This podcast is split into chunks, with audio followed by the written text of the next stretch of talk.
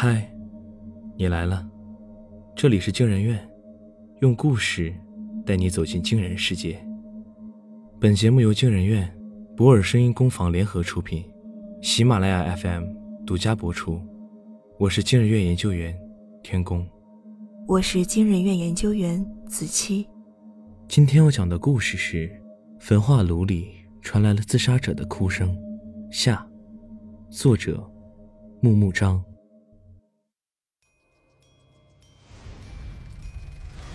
论密度和体积，红巨星都是地球的无数倍。现在两者的距离之近，没有任何一个人敢做冷静的设想，但是力可以。红巨星的质量使得它拥有更强大的引力。随着它的不断逼近，地表上的一切开始被拉向天空，拉进天外来客。康利骑车变得更加轻快。他甚至怀疑自己会不会像电影《E.T.》里那样骑车飞起来。树叶、纸张、细碎的垃圾，地面上质量稍轻的东西都在漂浮。康利穿越垃圾，像穿梭于星环的陨石。行了，这下有风了，所有人都该松一口气。他们期待的沙尘暴要来了。研究所外停着几辆大巴，研究员们没来得及脱下制服，也或者是没有心思去考虑这些事。他们陆续上车，不知道开往什么地方。康利逆着人群行走，没人问他原因，没人劝阻，甚至不再像上午那样喊叫。没人比他们更清楚后果，挣扎只会让自己显得更加狼狈。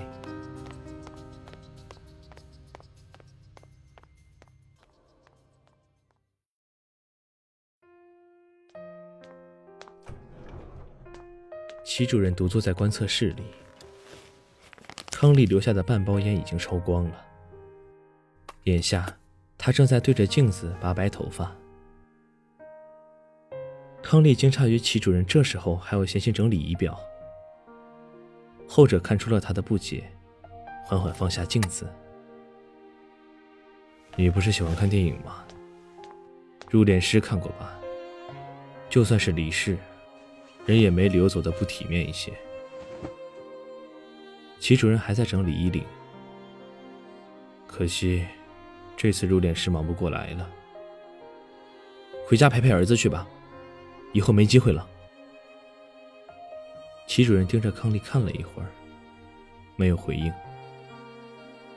他们都坐大巴去哪儿？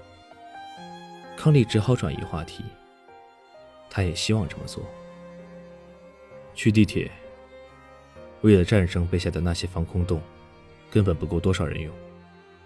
而且红巨星的消息压不住了，已经有越来越多的人在寻找躲藏的地方。这个时候。地铁是唯一的选择。乍一听是挺可笑的，毕竟这种情况之前只在科幻小说里出现过。地铁二零三三，没想到现在成真了。康利不置可否。齐主任一拍大腿：“我忘了你不看小说了，好像但凡印在纸上的就看不进去吧？要不然小时候成绩怎么那么差？”保卫人员冲了进来，打断了二人的对话，把他们当做同样想逃命的人，推搡着送上大巴。还剩三个小时，世界已经如同炼狱，如同知晓了末日消息的不胫而走。云彩索性散去，露出了遮天蔽日的红巨星。如果现在不去看脚下的大地，倒有些怀疑自己。正在从太空向着头顶的地球坠落。大巴内陷入死寂的暗红，每个人面目上都有几个血红的深坑，那是五官，仿佛预示着七窍流血的终局。康利清了一下喉咙。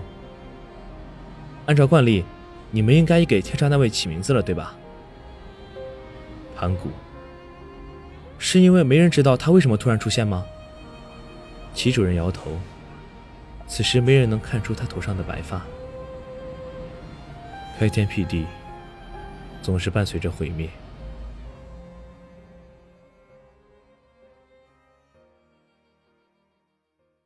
在地铁站口，能够看到嘶哑、疯狂、纠缠、歇斯底里的人们，宛如群居的红色恶魔。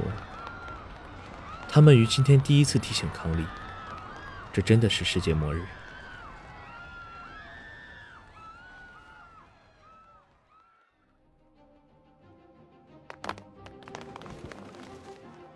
保卫人员尽着自己最后的职责，拼命把更多的研究人员送进地铁。人群听不进去他的说辞，没人在意谁是不是高级知识分子，也没人在意那身制服所代表的权威。毁灭生命，只是红巨星所能做到的最浅显的一步。他最终毁灭的是制度、思维和文明。然而可惜的是，这些东西往往先于生命崩溃。就算把站台和隧道的空间都加上，地铁的空间终究是有限的。康利和齐主任被挤到了检票口，人挨人，仿佛春运景象，寸步难移。头顶的地面好歹挡住了致命的暗红，所有人都在电灯的照耀下恢复了本来面目。这里还算有人样。这时，他看到了那个住在主卧的女孩。站在不远处的安监口，惊慌失措，身边多出了一个男性的身影，戴着鸭舌帽，看不清面孔。男人抱着女孩，不住地低头安慰，具体说了些什么听不清。耳边充斥着人们大呼小叫的世界末日。托红巨星所赐，他们的进展可真快。康利有些讨厌那个女孩了，逃命的时候为什么要穿裙子？这样看不出任何有事的呀！真吵呀！齐主任在康利的耳边说：“这种姿势完全是被挤出来的。这么多年一直在研究所工作，还挺不习惯的。”那随便聊点什么吧，咱们太冷静的话显得不合群。康利一直害怕这个词。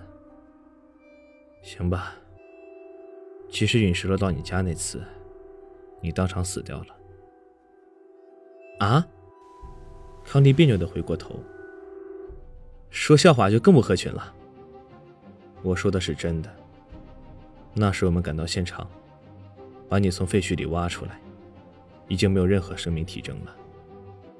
我们也没像后来告诉你的那样，把你送去了医院，而是转头直接送往火葬场。不是吧？你们好歹多查查呀，说不定我还有心跳。因为我们不瞎。齐主任舔了下嘴唇，他今天没喝枸杞水。你的胸口破了个大洞，心脏被陨石的一角彻底捣碎了。可我现在活得好好的呀！我才正要说这件事，火葬场的工作人员把你推进了焚化炉，在点火的瞬间，听到了你的咳嗽声。所有人都以为闹鬼了。有胆子大的打开了焚化炉。发现你身体温热，正在嚎啕大哭，问爸爸妈妈去哪儿了。工作人员觉得估计又是出现什么生命的奇迹了吧，给我们研究所和你妈打了电话，结果一转头发现，你胸口的破洞还在，里面没有心脏。地铁站内突然陷入黑暗，线路想必受到了波及。原本因为感受到文明世界的光线而逐渐平静的人们，再次狂吼、痛哭。唯独齐主任的讲述还在安静的继续。我们派人把你接到了研究所，发现一块陨石碎片卡在了胸腔，没人能够解释那块陨石为什么能够代替心脏的作用，让你的生命得以维持。齐主任轻笑了一声，没想到吧？你在还小的时候，就已经让一部分科学成果变成了废纸。你拿什么证明这些不是故事？研究所每年会给所有人做两次集中体检，为什么每次你都不在名单上？你就没想过原因吗？你哪次得病或者受伤，不是在我们单位指定的保密医院做的检查？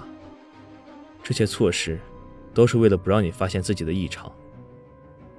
齐主任缓了口气。本来这些都在保密条例中，不过看在今天这么特殊的份上，我也破一次例。忽然，康利想通了很多事。我是没有心的人。黑暗中，齐主任看不到康利的表情，伸手想去安抚对方，却扑了个空。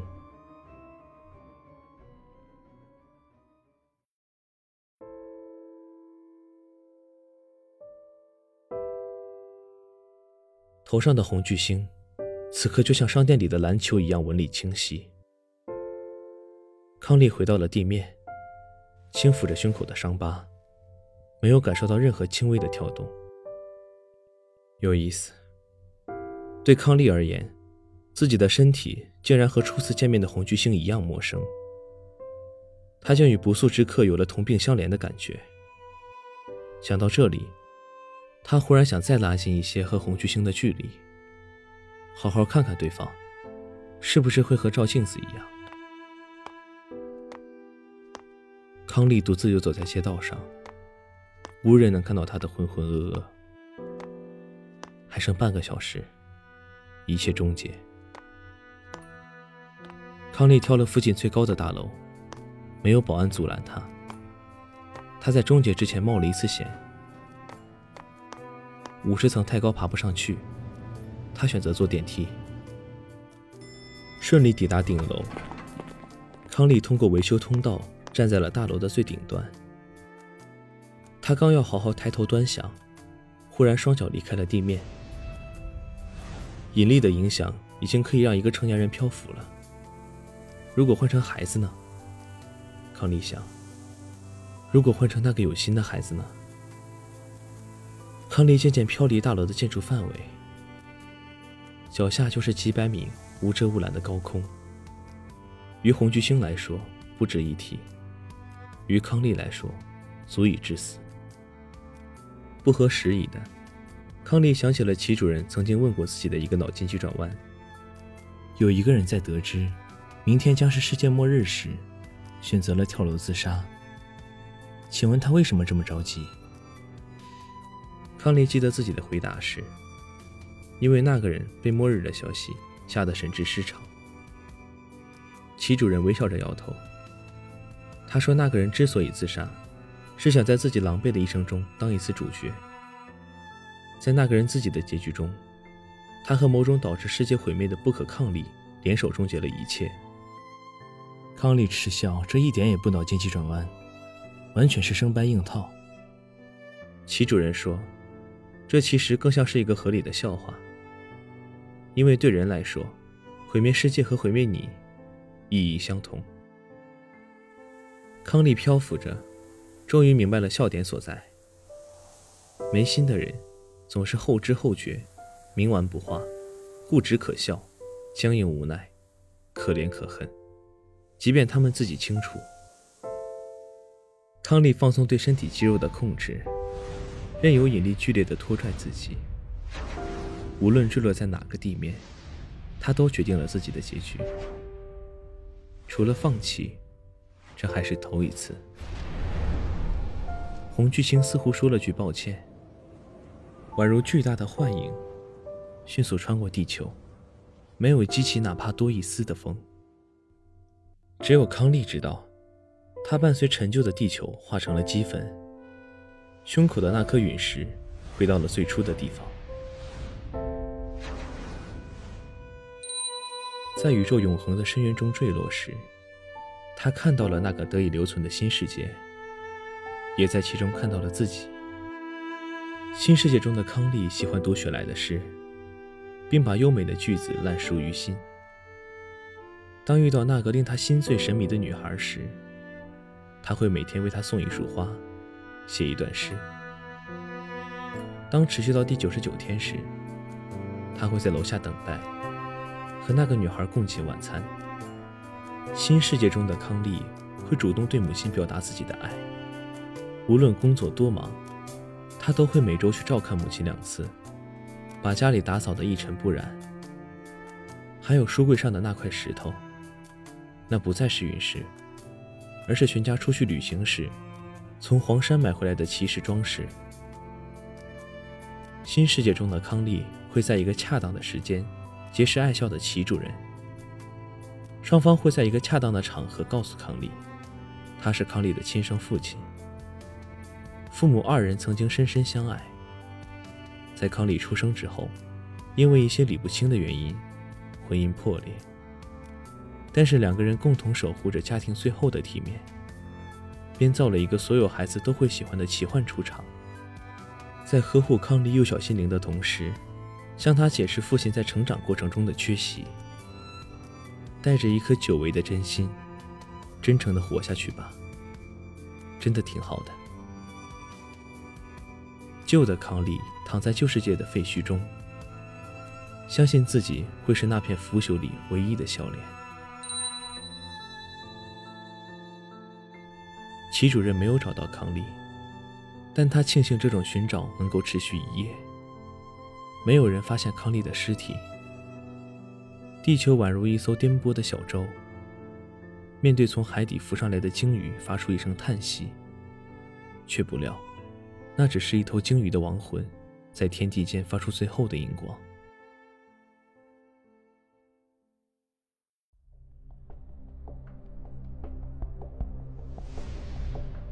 一切恢复正常，红巨星呼啸而过，地球文明竟不合理的得以留存。齐主任联系了无数合作单位，发动上百人寻找康利，一无所获。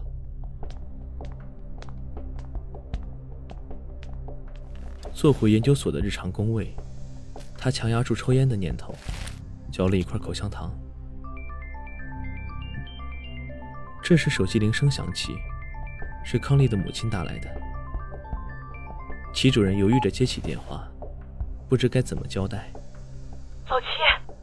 老齐，康利母亲似乎更着急。咱家那块陨石不见了。